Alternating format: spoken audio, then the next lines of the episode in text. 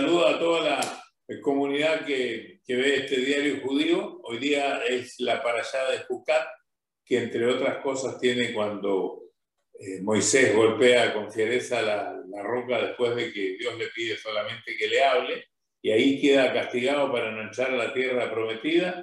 Y esto habla un poco de cómo se tiene que manejar el liderazgo, y a lo mejor es un buen tema de conversación para todos ustedes en sus casas pensando qué cosas tienen ustedes de líderes, qué les falta para ser líder, eh, quién lidera la casa de ustedes, eh, qué líderes ustedes, eh, qué sé yo, admiran en el mundo. Y por qué hay este liderazgo tan distinto que viene Donald Trump y después viene Biden, que en Chile hay este choque de opiniones de la gente, en México, en todas partes las naciones están divididas en su liderazgo.